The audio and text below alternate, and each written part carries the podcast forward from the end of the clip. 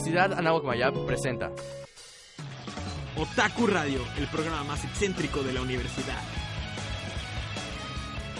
Bienvenidos a Otaku Radio. En Halloween. Halloween. Atrasado una semana en miércoles. Wow. Sí, súper atrasado. Las noticias del pasado vendrán a acechar. Bueno, empezamos el programa de hoy. Como siempre con las tonterías necesarias para no volverlo aburrido. Su dosis de noticias, reseñas y comentarios y comedreo. Y comadreo, no comadreo, eso, es KK News.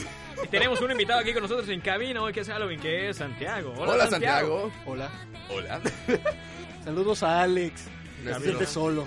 Alex, Y esto va nuestro- para bloopers. Bueno, nuestro ajá. productor.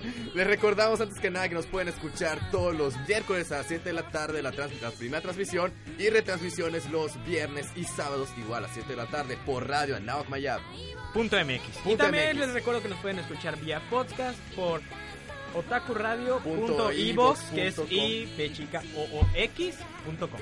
También puedes bus- buscarnos en iTunes en, en como Otaku Radio Mayab. Y nos puedes seguir en Twitter en arroba Otaku Radio 1. Manden hashtag la tinta, por favor. Bolio quiere que le hable.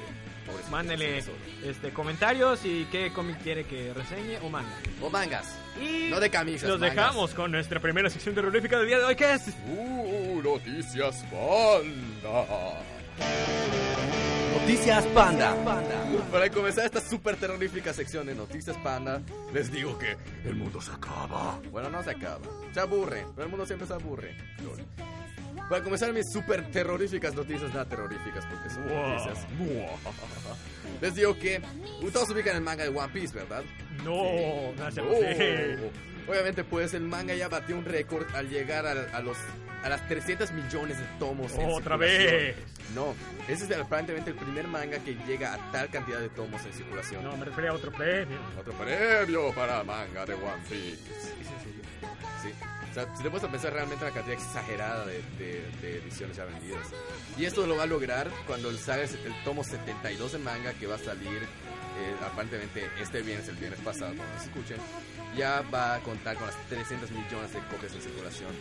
Y este que es un logro aparentemente sin precedentes y pues obviamente gracias a todos los fans, etcétera. Y hasta el 2012 el manga de Dragon Ball era el que tenía tenía 156 millones de copias en producción y el de Naruto tenía 126 millones. Entonces tengan presente a qué grado ha llegado esto. Si el tomo 71 de One Piece que fue anterior vendió 1.5 millones de copias en 3 días. Digo, o sea. Sí, más que Shingeki. Si se pueden analizar lo que son las charts de los mangas, siempre One Piece obviamente está encima, doblando casi por el doble de unidades al que está en puesto número 2, que o era... Doblando con el doble. Sí, Doblando doblando con el doble, valga la redundancia. Pero es, es- a mí siempre me sorprende cada vez que sale el chart de con los mangas más vendidos, que es, creo que anualmente sale, o cada mitad de año. Obviamente One Piece está en primer lugar con una cantidad exageradísima de tomos. Pues ya no sorprende, o sea, me sorprende la cantidad que ha llegado, pero a la verdad, a, a la vez no. tienen impresoras y no no, eh, dibujantes. Y no dibujantes, capaz. También les traigo detalles de que un poco de lo, lo- lo usual de que se, se va a repetir, de ubicarán Gachaman Crowds, ¿no? Sí, Sí, sí, Esta- sí, ¿por qué no? Eh, eh, eh. Sí, esta serie que acaba de terminar en la temporada pasada, pues acaba de anunciarse que va a tener una segunda, Segunda temporada, sí. Así ¿En es. serio? ¿Segunda Así es, temporada? segunda wow, la estuve temporada. esperando desde hace cuánto tiempo no están ahí. ni la ni ves la serie. Según Ma- Mantan Web, se anunció la segunda temporada que tiene luz verde y se llamará Gachaman Crowd Se- Second. Y Me recuerda a Chochi, man. Así es. Los que no conozcan estas series, más o menos, es tipo superhéroes, es un poco por la onda de Tiger and Bonnie, de superhéroes con, con que cuando se ponen su traje se vuelven de CG, de Computer Animation. Y Así pues, es. tú cuentas, Santiago, tú viste la serie, ¿no? Eh, no, no lo terminé de ver. Estoy en proceso. Pero, ¿cómo está? Está. Está muy buena, pero las cancioncitas son algo. ah, que WTF. pexi. Qué pexi. Eso. Pexi, ¿pero recomiendas la serie? No, sí, es muy buena, es muy buena. Pues ahí está, los que, para los que no han empezado a verla, véanla y ya tienen esperanza de que cuando terminen esté empezando a ver la segunda temporada. Más sobre series, tengo de que Strange Plus, este manga, que, se, que, se, que sale en la Monte Comics Zero Soon Magazine, pues anunció que va a tener una adaptación a anime. Este, el manga, nuevamente ¿En menciono. serio? Nuevamente menciono el nombre del manga, se llama Strange, Strange Mask, que es de... Que se el nombre del manga. Espera, ¿se llama Strange Man? No lo he visto. Es original del mangaka de acá tengo el nombre, se llama Berno Mikawa. Y pues la historia se centra alrededor Es la de una- primera vez que escucho de él. No me interrumpas, condenado. La historia se centra alrededor de una agencia de detectives y comienza con que un adolescente llamado Ko, que llegó a los suburbios bus- en busca de, de una persona llamada Takumi, bus- que es su hermano mayor, que se escapó hace años, pues solamente lo está buscando. Los hermanos se, reúne- se reúnen y resulta que Takumi ahora dirige la agencia de detectives Mikuni Ko y quiere traer de vuelta a Takumi, pero él no quiere volver a casa. Ya saben, típicos pleitos familiares, etcétera. Y Ja- pues Japón está lleno de herma- hermanos mayores perdidos por todos lados. y de, y de, y de demonios se- se- sellados Y en- de en- demonios en- sellados sí, en las en banquetas. todo. en las banquetas en No, todo. no puedes subirte por el treceavo escalón de- del edificio 3 porque, porque ya sabes, hay, hay un espíritu sellado ahí. También no te puedes recargar en el muro porque hay otro espíritu sellado. espíritus se hacen todos lados. En, en el tercer baño de- del octavo piso de, del octavo salón del octavo salón. Nuevamente, pues el manga hasta el momento se lanzó empezó en 2002 y ya compila 13 tomos publicados falta ver de más o menos cómo se va cómo va a estar esto animado pero ya saben Se los compilo. se los, com- se los compilan pero ya saben si, si algún momento van a seguir este manga o no pues ya saben pueden tener sus planes para, para, para que lancen anime o si no pues ya saben qué anime esperar para alguna de las futuras temporadas y ya para mi última noticia les traigo de que supongo que todos son, todos son fans de Saint Seiya o mejor conocido acá en Latinoamérica guerrero. como los Caballeros del Zodiaco. Aparentemente, hace poco, aparte de, del reloj misterioso de Toy Animation, que todavía sigue, sigue cuenta regresiva, pues se abrió un sitio web oficial que habla sobre la película Computer Animated de Saint Seiya y pues da- ella empezó a dar detalles sobre esto. Es, la- aparentemente los rumores de su existencia ex- estaban... Y niños recuerden que la de Dragon Ball sea una decepción, no quiere decir que esta también lo sea. No, pero el Dragon Ball fue... Fue con personas que esto era live action. Este es computer es, es CG que es, com- que es por No, dejé a la de Battle of. Ay, bueno, esa igual estaba buena. Bueno, aparentemente los rumores de esta película estaban... No me interrumpa, gente. Los rumores de la película estaban circulando desde... desde de- Es un manjar delicioso que no conozco. Están circulando desde hace alrededor de medio año, pero al fin ya están las noticias oficiales. Aparentemente la película se va a llamar Saint Seiya Legend of Sanctuary, o sea, la leyenda del santuario. Y está se, Seiya. y se estrenará el junio y julio del 2014. El, el- la página de internet no ha dado dio un poco más detalles y dice que el- la, la razón de la película es para celebrar el aniversario número 40 de Masami Kirumada, que es el mangaka, que es su 40 aniversario como mangaka, y pues reveló que, que la película va a ser hecha por Toei Animation y va a ser dirigida por Keiichi Sato. Aparentemente todavía no se sabe si la película va a ser un standalone, o sea, de que es una historia aparte, va a ser una continuación de algo o de nada, Estaba a punto pero de preguntar eso. Ajá, no ¿Sensei sabe, ya nada más ¿Sigue siendo Dios? quién sabe, o sea, es, es lo que es, es lo que no ha mencionado, no. O sea, no hay, no hay historia, no hay datos sobre de qué va a tratar la película, pero bueno, ya está, ya está oficialmente mencionada como cuándo se va a lanzar, quién lo va a dirigir, etc. Entonces solo falta esperar por más detalles. Y bueno, después con esa noticiota termino mi sección terrorífica de Noticias Panda. Noticias Panda. Pues esta es la cortinilla. Buah. ¡Wow! ¡Wow! Es para la noticia de mi querido compañero Panda. No, en serio. Como siempre, les recordamos que nos pueden ver Eso lo dijimos hace dos, hace aquí en 10 la minutos. cabina, porque dije nos pueden ver.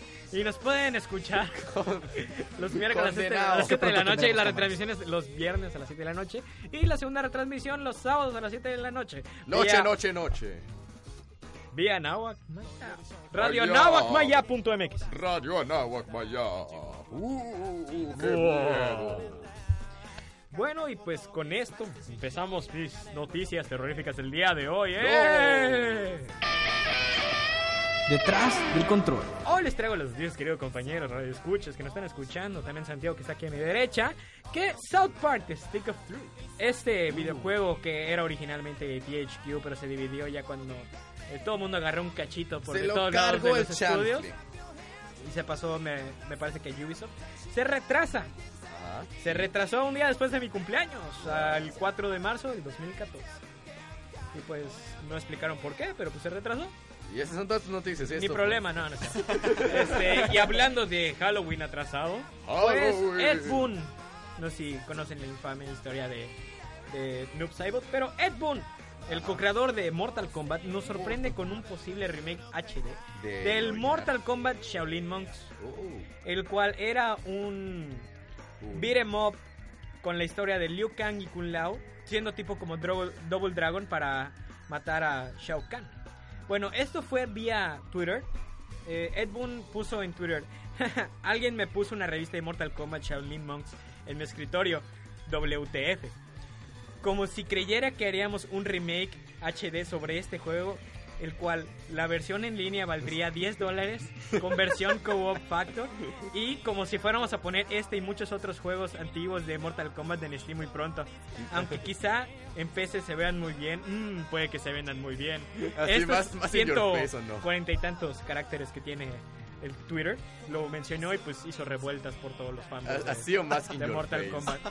Ha sido más en tu cara el anuncio. Eh, Se los dije literal como lo puso traducido en Google Translate. Cierto. Google Este, Pero, ajá. Un nuevo disco de música de Mega Man. Ya ven que Mega Man tiene muy buena música. Pues hay un remix de los del 25 aniversario de Mega Man. Salió un remix de todas las canciones de casi todas las series de Mega Man, De incluyendo Mega la serie de X. El cual se llama. Mega Man Remix. No, se llama The- For the Everlast Peace 25 Years of Mega Man and Overclock Remix Album. Sí, está medio largo el nombre. Podría tener un nombre muy largo. Así es, este disco cuesta 9.99 dólares ¿Por qué no 10? en, ver- Internet en- libre. en versión descargable digital. Y el álbum físico cuesta 17.99 dólares. ¿Por qué no 18? Porque cuesta 17.99 dólares en versión, en versión no digital. Y bueno, pasando a Sega. Sega. Sega sacará 3DS remakes, hablando de remakes, este para todos sus para algunos de sus antiguos juegos que eran muy bonitos. Pues eh, ya tengo aquí unas fechas de cuando van a salir para el 3DS. En noviembre 28, 3D Space Harrier y Hang- eh, Super Hang-On. En diciembre 5, 3D Sonic the Hedgehog y 3D Alter Beast. El 12 de diciembre, eh, 3D Echo de Dolphin y 3D Galaxy Force 2. Y por último, el 19 de diciembre, eh, 3D Shinobi 3 y 3D Streets of Rage. Estos juegos costarán alrededor de 5.99 dólares, como para seguir la tradición de los dólares estadounidenses. Y supongo que todos son en 3D, ¿no? Pues son para el 3D, 3DS, pero no han dicho más que van a salir estos juegos y cuándo No van a salir. No te se leyó ni. Ahora, dijeron que también puede que salgan muchos más. Esto es solo una historia de los que están confirmados hasta ahorita. Eh, el hermano gay de Barney Stinson ¿Qué? en How I Met Your Mother, Wow. o el mejormente conocido como comediante, parte del programa Whose Line Is It Anyway, llamado Ah. Wayne Brady, fue contratado para protagonizar en muchos anuncios de los productos de Nintendo. Ujú. Y hablando de productos de Nintendo, también salió un, un, un video el cual es ¿Por qué tus hijos deben tener un 2DS para no romper un 3DS? El cual pueden ver ahorita en el YouTube de Nintendo. Que la verdad está muy bueno el video, está muy bien.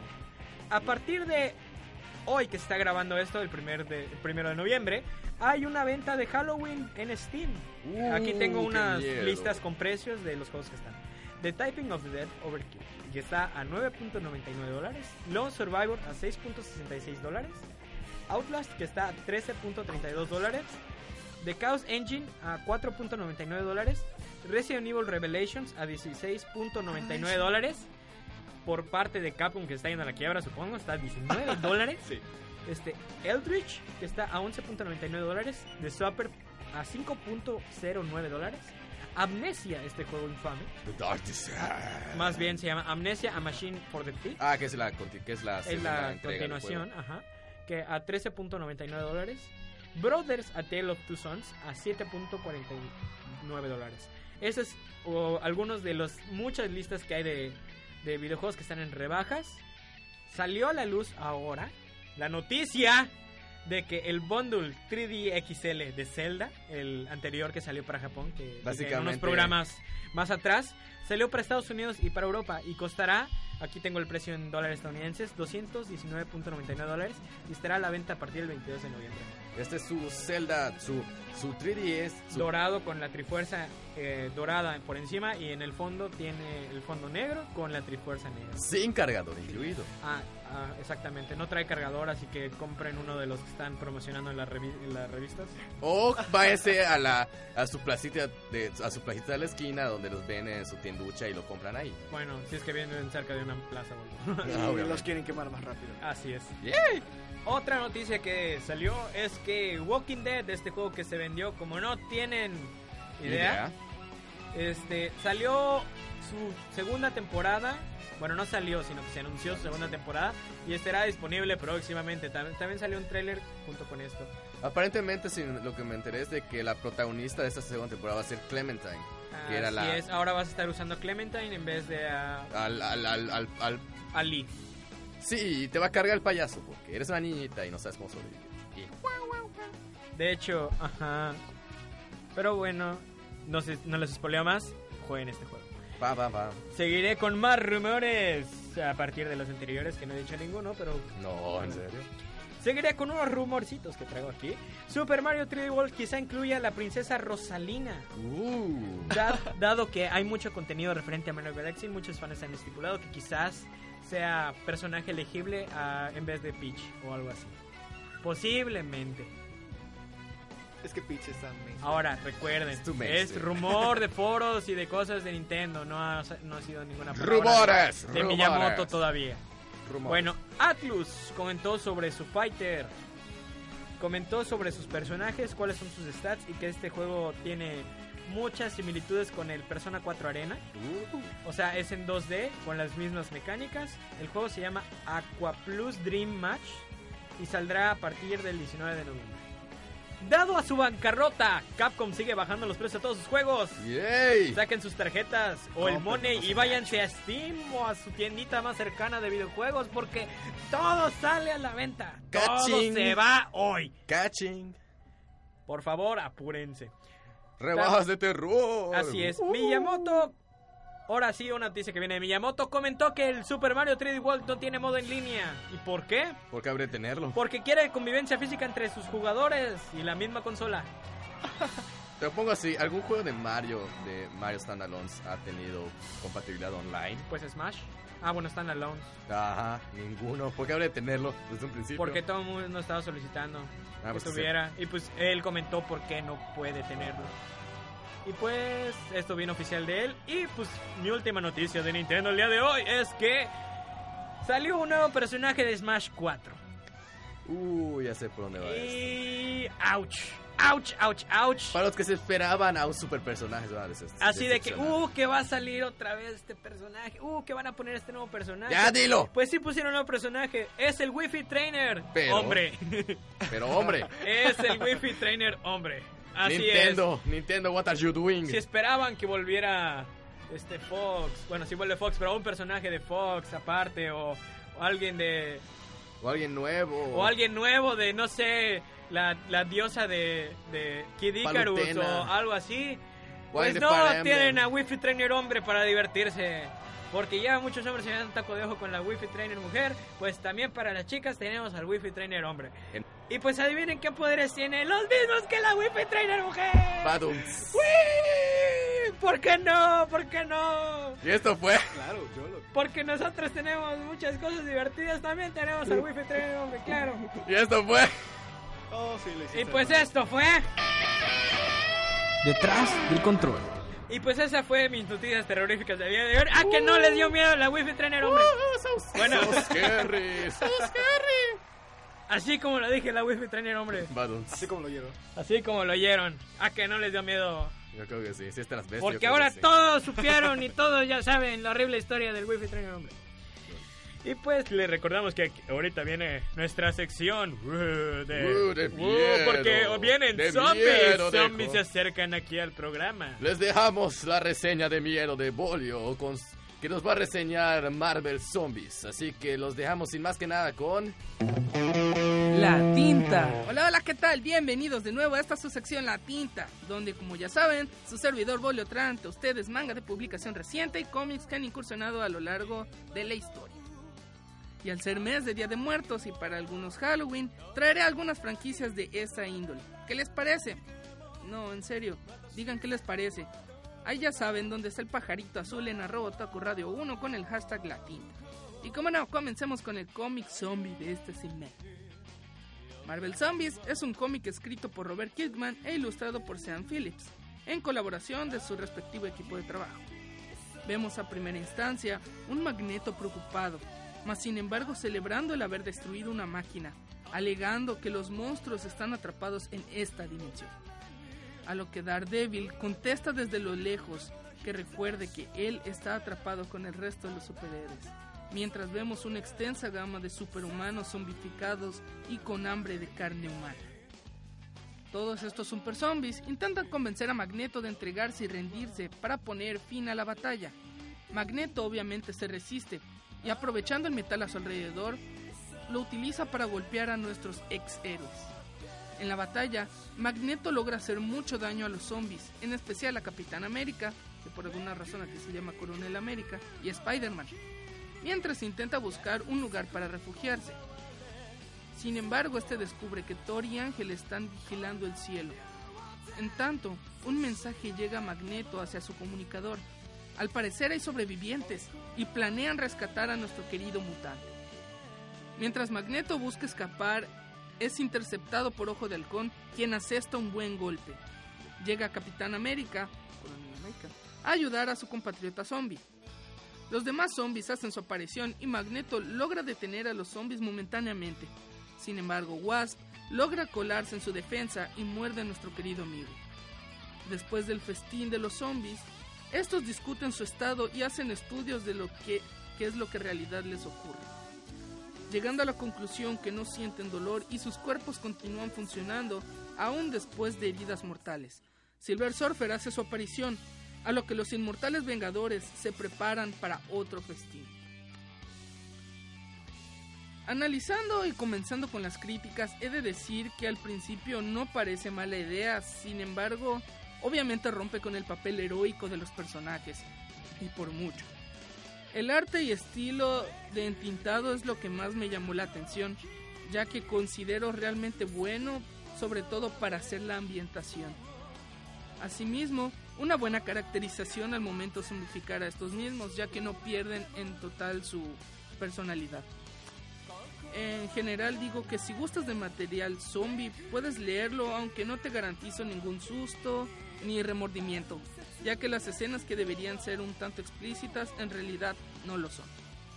Este fue Bolio con el cómic de la semana. No se olviden de seguir escuchándonos, los dejo con mis compañeros Chis y Panda y me despido no sin antes decir, este no es un mundo de superhéroes, es el mundo Marvel Zombies.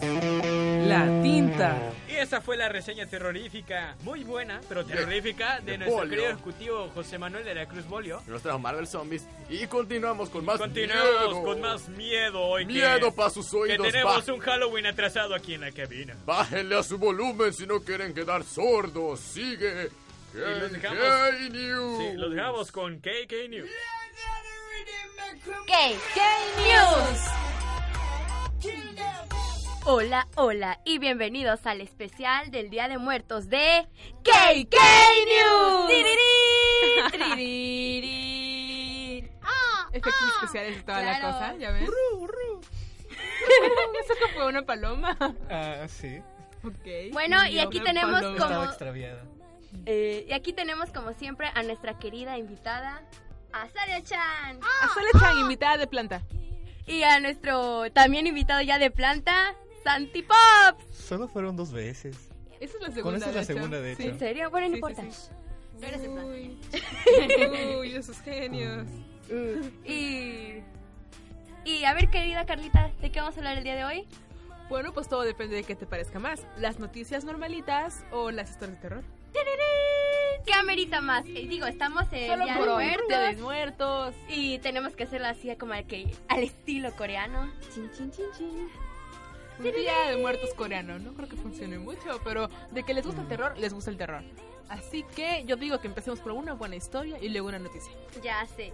Bueno, pues ya saben, ocioseando en internet encontré un cómic padrísimo que la verdad sí me deja impresionado con unas imágenes que tiene. Está muy interesante. Eh, se llama mm, on Ghost y es un webcomic, por así decirlo. Y está, las imágenes, bueno, la ilustración está muy padre y la verdad sí llega a darte un poco de miedo mientras las vas pasando, la verdad. Las imágenes. Las imágenes. Muy buenas ilustraciones. Y ya, bueno, se supone que no se encontraba en inglés, pero pues ociosa- ocioseando sí lo encontré. Porque decían, no, es que solo está con los garabatitos coreanos. y Garabatitos Garabatitos coreanos. coreanos. Ah, sí, es garabatitos coreanos. Ya sé, pero está muy padre. ¿De qué trata, sabes? Sí, claro que sí sé. Es, es como una mi- mini historieta basada en una historia urbana, así como de miedo y cuento trágico, que sucede a través de una mujer que se suicidó eh, a raíz de que después de haberse divorciado pierde la custodia del bebé. Entonces lo que hace esta es aventarse de un edificio y su Ah, espíritu, sí, y su espíritu está rondando por las calles del distrito Boncha. Entonces, bueno. ¿ya, ya lo has leído, ¿qué opinas? Está muy bueno, está muy bueno. Está muy bien ilustrado y es es súper cortito, pero sí te llega a impresionar. Sí. Entonces, se los recomiendo mucho. ¿eh? Así es. Bueno, siguiendo con las noticias, les vamos a hablar de algo muy importante, más normalito, no tan de Día de Muertos, pero igual muy importante. Me imagino que como buenos K-popers han escuchado hablar de los importantísimos premios Melon Music Awards. Ea, ea. Claro que sí, obviamente. Bueno, pues ya se vienen muy cercanos este 2013, la versión 2013 de los premios. Y ya con votaciones y sacando los rankings de los éxitos del año. Ya tienen a los Tenemos seleccionados. ¿verdad? finalistas. Tenemos top 10 de finalistas seleccionados para el top 10 2013 de los premios Melon Music Awards. Y los nominados son. Los que tuvieron el privilegio de entrar en la lista, por supuesto, EXO, Uh, seguidos de Davichi, Davichi. Dúo Dinámico, Busker Busker, Con su sencillo más reciente, ¿no? Que alcanzó el top de las listas. ajá, Best, Shindy, Seastar, You, Ailey y en último lugar, pero entró, G-Dragon. ¡Wow! ¿Y dónde quedaron las Girls' Generation y las 21? ¿Qué Me pasó? pregunté exactamente lo mismo, ya que 21 Sí, es uno de este, mis favoritos grupos de. K-pop.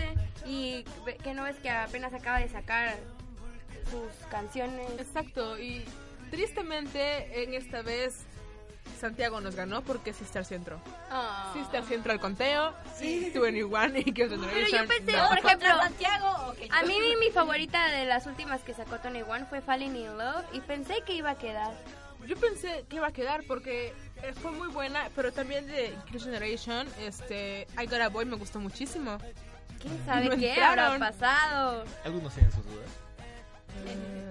Bueno, el punto es que Santiago está feliz porque su Sister sí entró Sí, ahí y que sí, no ahí sé sí. qué, y ya sabes, ¿no? Así es. Otra, y antes de irnos ya con las historias de terror, también hay otra noticia que no sé, pero sí me impresionó, al menos porque me encanta Yukis. Y es que, ¿se acuerdan que les platiqué que eh, había salido un miembro del grupo que se, llama, que se llama Donjo? Entonces, pues resulta que tienen otro problema que se les viene encima porque un miembro más se les va. ¿Quién? Así es, se va AJ, deja la agrupación, pero con un buen propósito, señorita. Va a continuar sus estudios. Míralo. Ah, ya, es el que se va a estudiar a Estados Unidos, ¿cierto? Exactamente. En la Universidad de. Columbia. Se va a hacer este un hombre enero. de mundo. Hombre del Ah. mundo, ya está creciendo el bebé. Está creciendo. Se está integrando a la sociedad. En otras noticias, parece que EXO está con todo. En Con serio, todo. con todo. La semana estuvo inundada de noticias de EXO, no solo por su éxito y sus canciones y eso, sino porque tuvieron un pequeño escándalo con un comentario que hizo una de las plataformas de fans más importantes de para EXO, ¿En serio? que sería la plataforma de Exoplanet.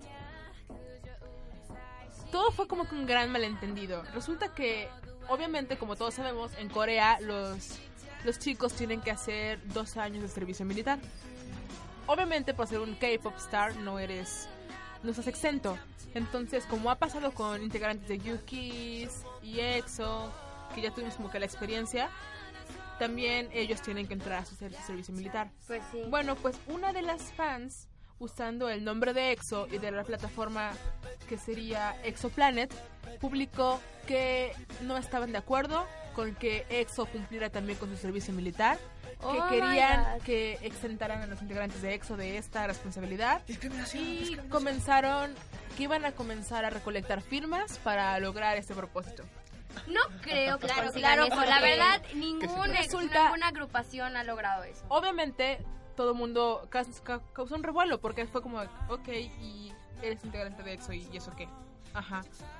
¿Qué les pasa? O sea, ¿por qué van a, a no cumplir? Y se armó un revuelo, un- hubo un- unos cuantos haters contra EXO, disconformidades, bla, bla, bla. Y después se, se hizo tan grande el escándalo que Exoplanet tuvo que intervenir a decir que ellos no lanzaron la publicación, que fue alguna fan o una hater eh, la que hizo la declaración, que están manchando la reputación de EXO y de la página de Exoplanet que tiene más de 10.000 seguidores. Oh my god. Y que si es, las situaciones no se cambian, obviamente van a arrastrar quién hizo el, eh, la publicación y si es necesario van a intervenir legalmente. Dios. Y pasando a otras noticias más agradables. SM Entertainment celebra Halloween. ¡Eh! Todos nuestros queridos chiquis celebraron y se pusieron su mejor disfraz y se fueron de fiesta, ya que la misma empresa les organizó todo eso con noche de diabluras y muchos tragos coquetos. Entre esos tuvimos a Shiny, Super Junior, EXO, hablando de EXO, eh, Gangta, eh, las Girls Generation y muchos más. Como Kim Koman. Kim Koman no podía faltar. Ah, claro que sí, ajá. Y entonces, pues, lo, se lo pasaron increíble y ellos sí celebraron el Halloween, ¿eh? Ellos sí lo celebraron. Celebraron, no que sí nosotros. Solo nos queda, ah, por cierto, estamos vestidos de, de negro, ¿verdad? Claro, todo el ambiente aquí en la cabina. Es cierto. Halloween. Yo estoy de verde. Oh. Ay, bueno, pero cuenta cómo disfraz. ¿Y qué crees? Se nos acabó el tiempo. ¿En serio? ¿Ya Sí, se nos y acabó el los tiempo? cuentos y las historias de terror. Bueno, va a haber segunda Pero parte, no tenemos se un montón de cosas que decir todavía. ¿Por qué? Porque así es la vida, Como Carly. siempre, el director cortando la Yo inspiración. les tengo un cuento de terror muy Gracias, director, fácil. gracias. Bueno, no se Había preocupen. una vez en una cabina un jefe que nos cortaba el tiempo. fin. bueno, no se preocupen. eh, vamos a tener segunda parte continuando eh, KK News de miedo. Y nos despedimos con estilo tenebroso. ¡Yo soy Kena! Yo soy Carla. Ella es. Azalia Chan. Y Santiago. Y esto fue KK News. KK News. Y esas fueron las KK News de terror. Uy, qué miedo.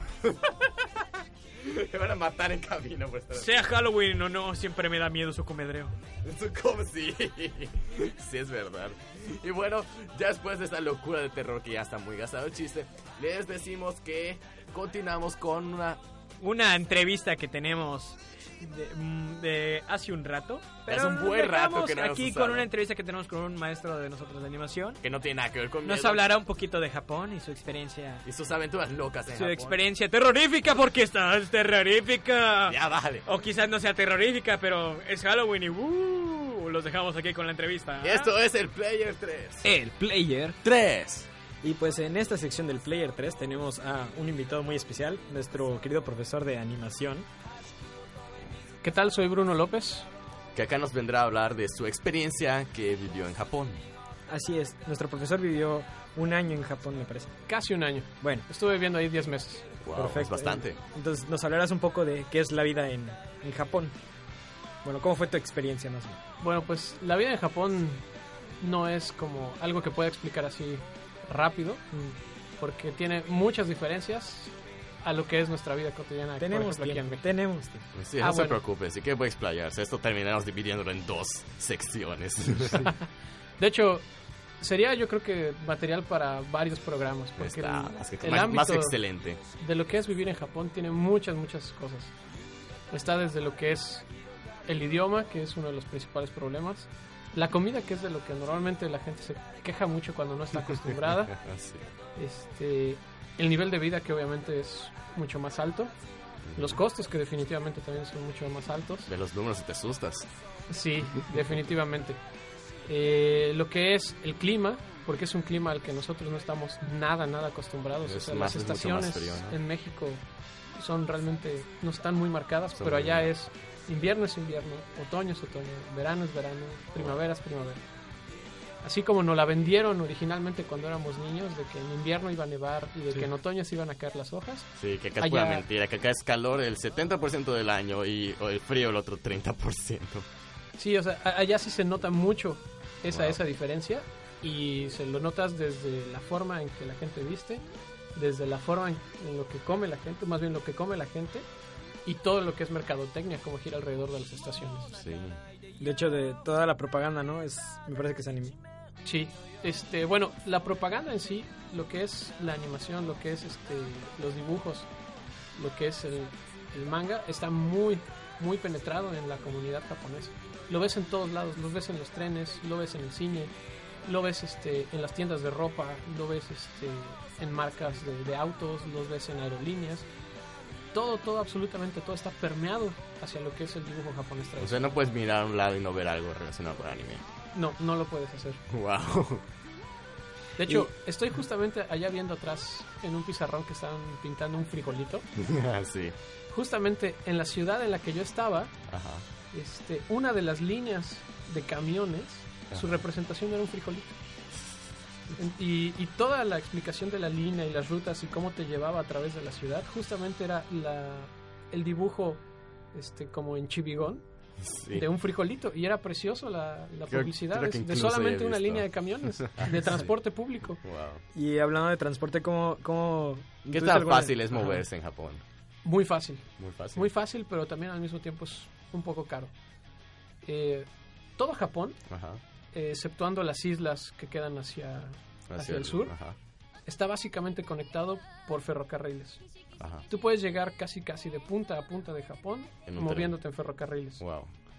El sistema de ferrocarriles que tiene Japón es impresionante y la exactitud que tienen para la hora en que llegan sus, sus trenes a la estación y baja y entra la gente también es extremadamente exacto.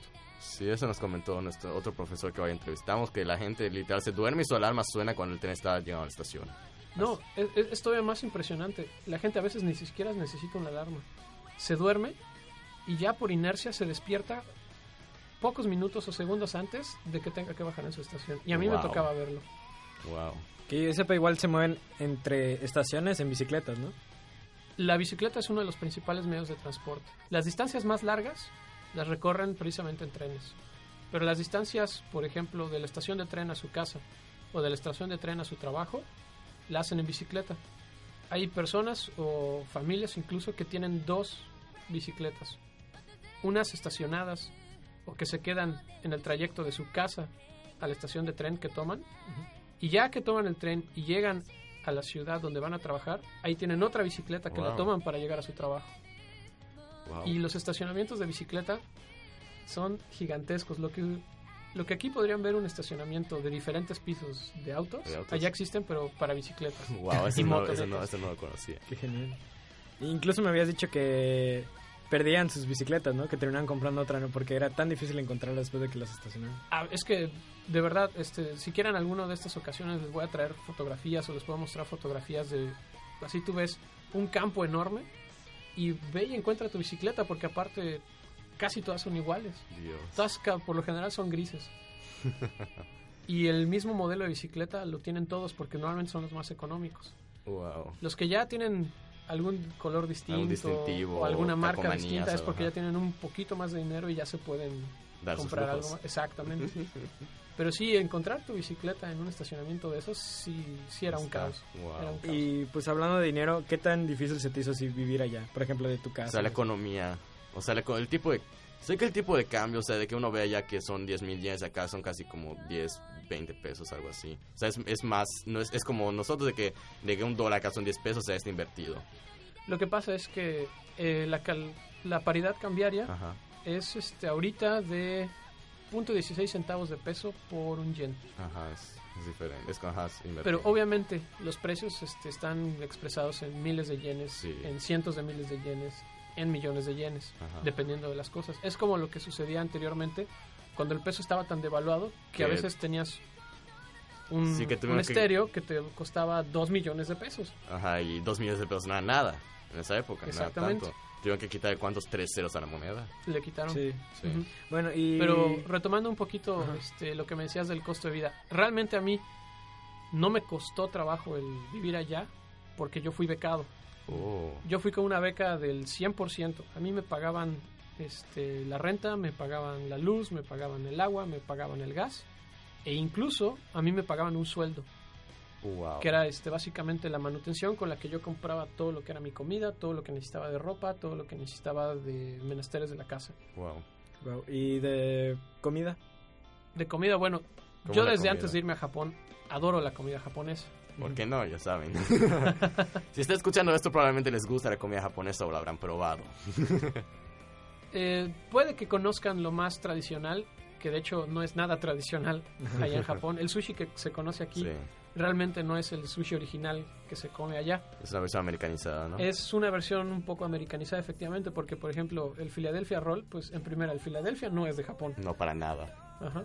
Y es de las cosas que, por ejemplo, aquí conocemos un poquito más. Allá el, el sushi realmente es como una especie de croqueta de arroz. Bueno, no una croqueta, más bien por la forma es como una croqueta de arroz que encima lleva el corte de pescado crudo. Sí. Y es de verdad delicioso. Ustedes se pueden... No se pueden imaginar qué bien sabe el pescado fresco allá. Porque si literal no, no pasa ni, ni casi casi tres horas de que el pescado lo pescan y está en tu, en tu boca casi casi. De hecho, es, es muy, muy, muy fresco el pescado y Sí. los mariscos que manejan allá, efectivamente. Esa es su principal fuente de alimentos. Sí. A- algo que me habías dicho anteriormente, que la fruta es lo más caro, ¿no? Sí, porque este Japón tiene la peculiaridad de que es pequeño. Sí, es y como es pequeño, no tiene grandes campos de cultivo. Y el principal producto que se consume en Japón de cultivo es el arroz. Sí. El arroz constantemente están sembrando, cosechando, sembrando, cosechando, sembrando, cosechando. Es Apenas, como acá comes tortillas y allá comen arroz. de hecho, e- es casi el equivalente así. El, como nosotros consumimos el maíz, ellos consumen arroz. Entonces, la mayor parte de sus áreas de cultivo lo dedican al arroz. Entonces, por lo mismo, no tienen otras áreas de cultivo para lo que son frutas, para lo que son verduras, para lo que son otro tipo de cosas. Y por eso son extremadamente caras, porque tienen que importarlas. Wow. Este, justamente para lo que es el verano, cuando Sí. entra la estación de verano, tienen una tradición de que en familia o en grupo Ajá. compran una sandía. Una sandía. Y la sandía se la comen entre todos porque es algo carísimo allá. Es un lujo. Las sandías, una normal como la que conocemos nosotros, es- ah, estaría costando aproximadamente unos 700, 800 pesos allá. Por una sandía. Por una sandía. Dios mío. Pero las sandías obviamente tienen diferentes tamaños. Ajá. Hay unas sandías que son las más pequeñas, que son completamente redondas, Ajá. que esas son las más económicas, económicas, y te van saliendo en 400, 500 pesos. Dios. Pero los japoneses, para las ocurrencias que tienen y lo ingenioso que a veces son, decidieron que le podían cambiar la forma a la sandía. Entonces, no sé si alguna vez escucharon el mito de la sandía cuadrada. Sí. Sí. Pues sí existe. Sí existe y es Y son más caras aún. carísima. Pero es todavía más cara la sandía que tiene forma de corazón. Wow. Esa sí no la conocía, Dios no, mío. no, eh, es- eso yo cuando lo vi, este, estaba tan tan impresionado que hasta olvidé tomarle foto. fue, fue- fue increíble, porque haz de cuenta que cuando empieza a crecer la sandía, Ajá. La ponen en un molde cuadrado, Sí, ya se me pero los bordes cuadrado. son redondeados precisamente para que la sandía no se, no No se sé, rompa. ajá. Y también le sirve mucho a la hora de, De- pues, de apilarla, porque Sí. encaja perfectamente una Sí. con otra, entonces Sí, ves porque acá un problema, o sea, cuando, cuando estás vendiendo sandías es de cómo, las- cómo las acombastas, se, se quitas una y se caen todas. Sí, exactamente. O sea, mueves tantito una y empiezan a rodar las demás. Sí, te Con las sandías cuadradas eso no sucede. y si una sandía cuadrada te viene saliendo como en, a lo mejor 1200, 1500 Dios pesos. Wow. Pero las de corazones que son todavía más difíciles de encontrar son, ajá. y más extravagantes definitivamente, pues tienen todavía un costo mucho mayor. Dios mío.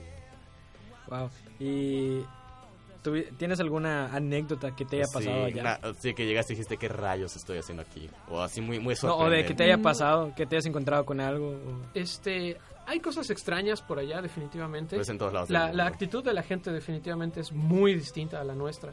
Nosotros los latinos somos muy, Muy abiertos. Muy, abiertos. Ten- estamos muy acostumbrados al contacto físico. O sea, yo Ujú. puedo llegar y saludarte de mano, o darte una palmada en la espalda, o darte un abrazo, o a las mujeres las saludamos de beso. Sí. Eso es bastante normal para nosotros. Los japoneses tienen un problema con el contacto físico en público, que no pueden con él. Dios Yo me acuerdo justamente los primeros días cuando llegué a llegué a un centro Ajá. en el que nos hospedábamos todos los mexicanos que habíamos ido por la beca. Sí. Y obviamente todo el personal que trabaja ahí es japonés. Pues nos empezaron a presentar que a los de cocina, que a los de administración, que a los de vigilancia. Y justamente cuando me estaban presentando a unas coordinadoras, para mí fue muy fácil así, ah, pues en primera estiras la mano para que te saluden.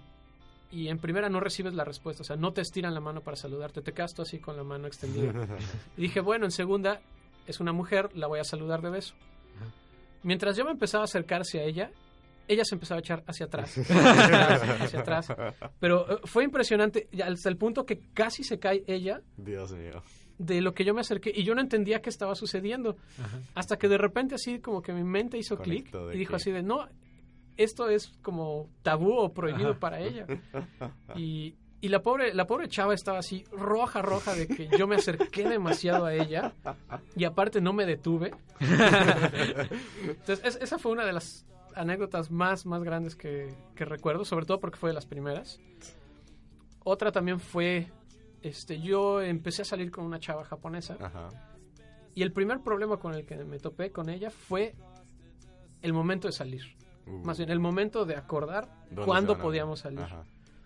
Porque para nosotros es muy fácil, oye, pues te veo el fin de semana o yo acabo clases a tal hora y a ver si nos- nos ajá. vemos. Ella tenía literalmente que ver una agenda Dios mío. y ver en qué momento nos podíamos ver. Y normalmente no era en ese día, ni en esa semana. Era dos o tres semanas después. Tan Me decía, ah, pues dentro de tres semanas, en tal día, a tal hora, creo que puedo verte. No tengo nada todavía agendado. Tan ocupados Sí, sí, sí, porque ellos tienen la escuela, Ajá. tienen clubs, clubs de escritura, tienen este artes marciales, tienen este grupos de, de deportes, tienen participación con la comunidad. Es- siempre, siempre, siempre están ocupados. Dios Es mío. increíble. Esa fue otra de las peculiaridades. Y también yo no sabía cómo era la relación con ella porque ella nunca me decía nada. Simplemente salíamos, platicábamos un rato, pero yo no sabía si yo le gustaba a ella. Este, yo no sabía si ella estaba interesada o no o, o qué pasaba. Entonces, por el mismo desinterés que yo a lo mejor noté en ella, pues dejé de, De de tratarla, buscarla ajá. y tambií por lo difícil que era salir con ella. Sí. Finalmente dejé de salir con ella y una vez me mandó así un mensaje así de, oye, pues, ¿por qué ya no nos vemos? Y no sé qué. Resultó que en una ocasión, regresando yo de la escuela, empezó a llover. Y me la encontré en el camino. Yo no traía paraguas y ella sí. Y ella me dijo, ah, pues compartimos el paraguas. Y dije, ah, pues muchas gracias. Típica, Pero- escena de anime casi casi. Pero para nosotros eso hubiera sido bastante común. Ajá. Yo dije, ah, pues bueno, ya llegué a mi... La dejé en su casa, yo me, yo me fui y, y ella se quedó así como, bueno, bye. Normal, como si nada hubiera pasado. Días después me voy enterando por amigos, obviamente no por ella. Los, los clásicos chismes de los amigos. Ajá, no, pero por amigos japoneses. Ajá. Y les conté lo que ha sucedido y se me quedaron así, no, no es cierto. O sea, y te fuiste y le digo, sí, ¿por qué? Me dice, cuando una mujer comparte el paraguas contigo, es porque ya son algo más. Oh, y yo se fue, ¿what? What? Pero me enteré así mucho tiempo después, cuando yo incluso, como les digo, yo ya había roto como Ajá. el interés, ya había perdido el interés, ya, mío. ya no había ni siquiera hablado. Y fue por eso que ella me escribió un mensaje diciéndome, oye, ¿por qué ya no nos vemos? ¿O por qué ya no me habla? Y yo así de, pues, porque nunca puedes, casi casi le respondí. Pero me enteré ya después que justamente el que ella compartiera el paraguas conmigo fue, fue para ella como un indicio de que algo más había ahí. Y, y yo por mi, por mi cultura occidental, pues jamás lo iba a poder entender. ya saben que los radioescuchas, si una japonesa comparte un paraguas con ustedes, es que tienen chance. Sí, definitivamente. Entonces, estos tips para los que vayan a Japón eventualmente les van a servir. Así es, cuando vayan a Japón no compren un paraguas. No compren un Les paraguas. facilitará la vida saber cómo piensan sus chicas. Bueno, pasando a, a otro, otra cosa. Dinos, este, dinos, ya, ya, échanos la bomba, danos gusto. ¿Cómo fue? ¿Cómo es ser un otaku en Japón? ¿Qué se siente ser un otaku en ¿Viviste alguna mater? experiencia así de que, de que viste algo, algún desfile o algo? Ah, no, definitivamente. Yo fui como a tres desfiles de, ¿De este, de cosplay. Wow. El primero fue en Osaka, que fue un desfile mm, nacional. Dios. El segundo, que fue el más importante, fue en este, Nagoya, que fue el concurso internacional de cosplay. Entonces iba gente de México, de Brasil, de Alemania, de Holanda, de varias partes del mundo que habían ganado en su propio país y que los habían Sí, llevado a acá, acá en hubo la regionales hace poco. Hace, acá una- hace como un año regionales acá de eso. Entonces, algo que sí les tengo que explicar sobre la palabra otaku es que en Japón tiene una connotación negativa. Si tú le dices otaku a alguien, realmente lo estás ofendiendo. Es como casi en inglés es freak acá. Pues más o menos. A- ahora, actualmente, el término freak está empezando Ah, a no sí, tener tanta implicación como lo tenía en años anteriores. No, no era tan ofensivo como en años anteriores. Pero Es más o menos la idea, ¿no? en, en la cultura japonesa decirle otaku a alguien es un poquito como, como estarlo ofendiendo.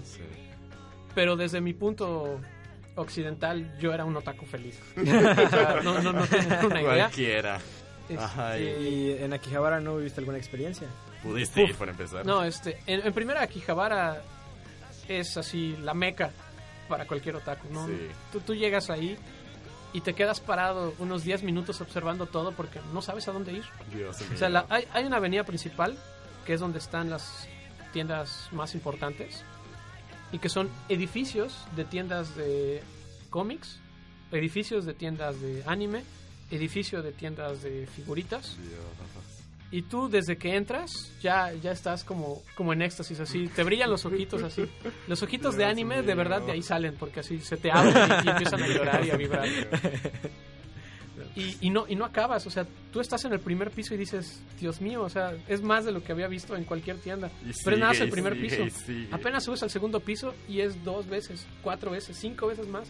Y son siete, a- había a veces que eran once pisos de puras figuras. Entonces, Oh, Dios. Cristo. yo hubo un, un día entero en que desde las 8 de la mañana llegué ahí y me fui a las 10 de la noche y no acabé. Wow. Y solo fue en la avenida principal. Oh, Cristo. Porque tiene la peculiaridad de que en la calle principal están las tiendas más importantes, Ajá. pero normalmente también son las más caras. Obviamente. Pero tienes la ventaja de que muy probablemente encuentres a alguien que hable inglés o incluso español. Incluso español. Incluso español. Me tocó tiendas en las que incluso hablaban español. Wow. Conforme te vas alejando de la avenida principal, empiezas a encontrar cosas un poquito más raras, Ajá. más baratas, pero sí es definitivamente ya todos van a estar hablando japonés. Obviamente. Y también empiezas a encontrar lugares un poquito más extraños. Como en cualquier barrio de, de, de peculiaridades. Ajá. Sí, de hecho también una dos anécdotas de que me pasaron en Akihabara. A ver, a ver. La primera es también el mito Ajá. de la maquinita que normalmente te vende papitas Ajá. y que ahí te vende ropa interior, sí existe. ¡Oh, Dios! ropa interior de mujer, ahí sí, sí existe. Entonces así Rayos. tú llegas, metes tu- tus monedas, pones el código y te sale la ropita de mujer que tú quieras. Entonces, realmente siento que tienen máquinas expendedoras para todo. Sí, sí, definitivamente. Esa fue una. Y la otra, hay una tienda que nunca entendí por qué se llamaba así, se llama Don Quijote. Don Quijote. Así se llama la tienda. Y es una tienda departamental friki, Ajá. porque puedes encontrar este, artículos de primera necesidad, desde frutas, este, pasta de dientes, Ajá. Este, lo que puedes encontrar en un super normal. Ajá. Pero mezclado con todo eso, de repente encuentras almohadas con forma de pompis, o almohadas con formas de un brazo que te abraza, o una pijama que es el uniforme que usa Goku, o, o uniformes de cosplay, o juguetes sexuales, todo eso mezclado en una misma tienda. Entonces yo iba recorriendo cada piso, y de repente, cuando voy llegando al último piso, empecé a decir, creo que no debería estar aquí, creo que no debería estar aquí, creo que... Así, en primera me vi rodeado de puros hombres. y todos con una cara medio extraña, pervertida. y yo así de, ok, la iluminación cambiaba. Era el último piso del edificio. La Cada, iluminación cada vez se volvía más oscuro. Ca- este, cambió y era casi como si fuera iluminación con velas. Ok. No, pues, To- sí. todas las paredes estaban revestidas con terciopelo. Este, y no había más que hombres, no había ni una sola mujer.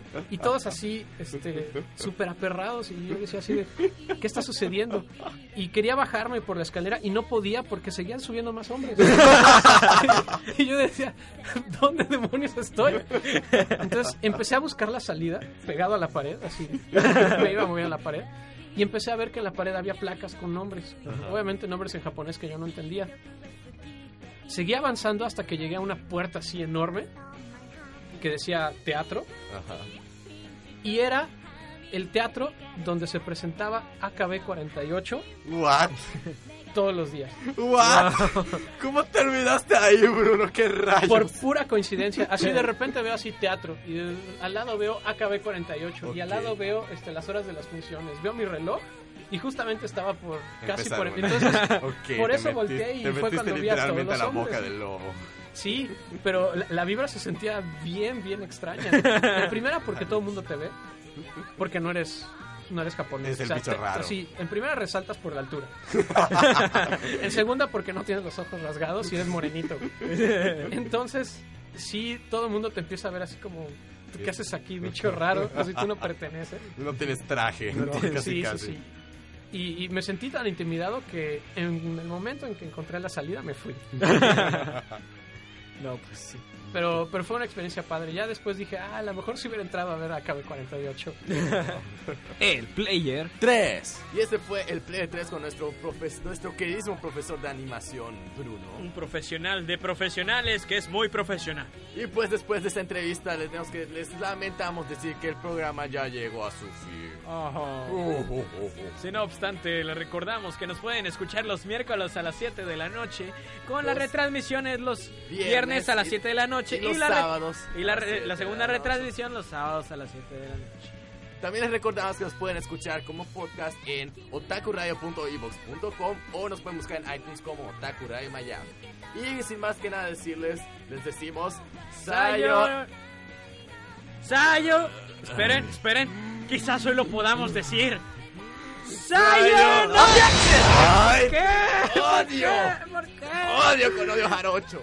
Bueno, ya, güey. Ya me dio miedo. ya me dio miedo. Ay, Es Halloween y todo da miedo. Fue Halloween hace una semana. Es Halloween, es Odio todo da miedo. Llevo con 30 jarocho. minutos diciéndoles que Halloween fue hace una semana. Fue hace tres días. Bueno, Hace dinos una lo que, semana. bueno, Cinco dinos lo que tengas De cuando se, cuando se pasa esto fue hace una semana. Cinco días. Una semana. Una semana son siete días. Estamos perdiendo tiempo, dinos, por favor. Que... Este, no, Dinos no, tu cholo. ¿Cómo, cómo están? Ah, pues. Pégale, pégale, chis, pégale. aquí todo tranquilo en la ¿Verdad? cabina. ¿Verdad? Shh, Relax, aquí. Te odio Todo tanto. Sí. Y pues eso fue todo por hoy. Les decimos ¡Sayonara! Universidad Anáhuac Maya presentó Otaku Radio, el programa más excéntrico de la universidad.